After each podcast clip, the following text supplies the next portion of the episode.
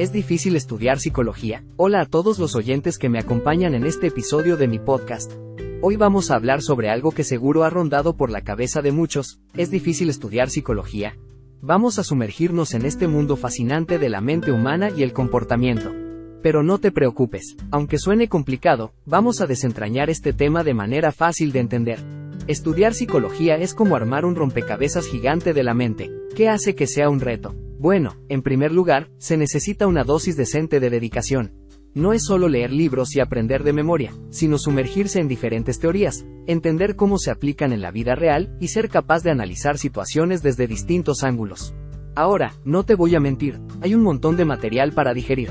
Lecturas, trabajos prácticos, y la lista sigue.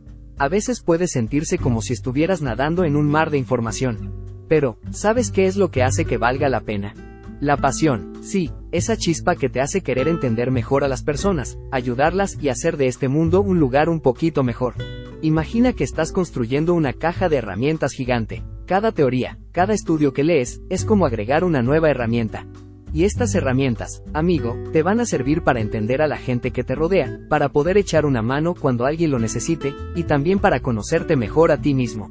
Pero sabes qué, no todo es estudio duro. La psicología también es como abrir una ventana a mundos nuevos. Te lleva a explorar la mente desde diferentes perspectivas.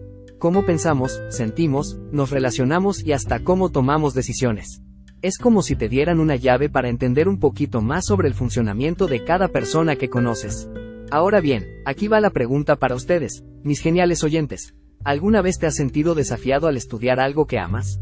Cuéntame en los comentarios, y recuerda seguir escuchando este podcast para más aventuras emocionantes en el mundo de la psicología.